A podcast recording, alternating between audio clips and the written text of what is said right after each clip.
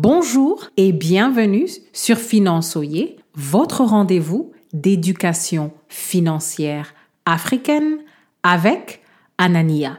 N'oubliez pas de vous inscrire à la newsletter de financeoyer.com en cliquant sur le lien dans la description. Payer n'importe quel prix pour votre éducation peut ruiner votre vie. Restez à l'écoute pour apprendre comment investir correctement dans votre éducation. Le problème du jour est que dans la diaspora africaine, beaucoup de nos parents se sont sacrifiés et insistent que leurs enfants obtiennent l'éducation à n'importe quel prix. Mais c'est une erreur en fait, parce que il y a des conséquences. L'éducation à un prix excessif n'est pas pour vous si vous êtes pauvre ou si vous n'avez pas reçu de bourse.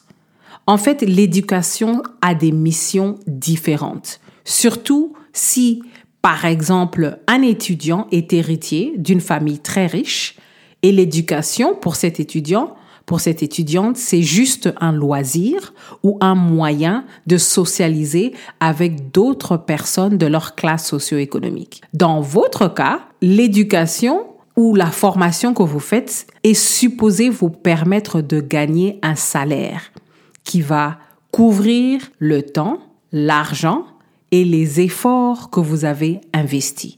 Les missions sont complètement différentes. Vous devez calculer le retour sur investissement minimum dont vous avez besoin dès la fin de vos études. Et pour cela, vous devez rechercher quels sont les débouchés sur le marché du travail. Mais beaucoup de gens aussi oublient une autre chose. Posez-vous la question, est-ce que je suis capable de capitaliser sur les débouchés que j'ai identifiés sur le marché du travail? Si vous n'êtes pas capable, vous devez changer votre formation, vous devez changer vos études. Il faut que vous sachiez que vous êtes capable de conquérir ce que vous avez identifié. Et si vous n'avez pas la personnalité pour une certaine industrie, si vous n'avez pas la hargne de rentrer dans une certaine industrie, il faut ajuster vos plans à l'avance. Parce que c'est plus difficile de changer de trajectoire plus tard. La question du jour, avez-vous déjà investi dans des études ou des formations qui ne vous ont rien apporté? Quand on passe à un exemple pour illustrer notre sujet, si vous voulez rentrer dans une industrie, il faut faire attention à étudier dans une université qui est respectée dans cette industrie et faire un diplôme qui est respecté dans cette industrie. Si vous voulez travailler à Hollywood, Peut-être que vous êtes obligé de faire un diplôme en Californie au lieu de faire un diplôme à New York.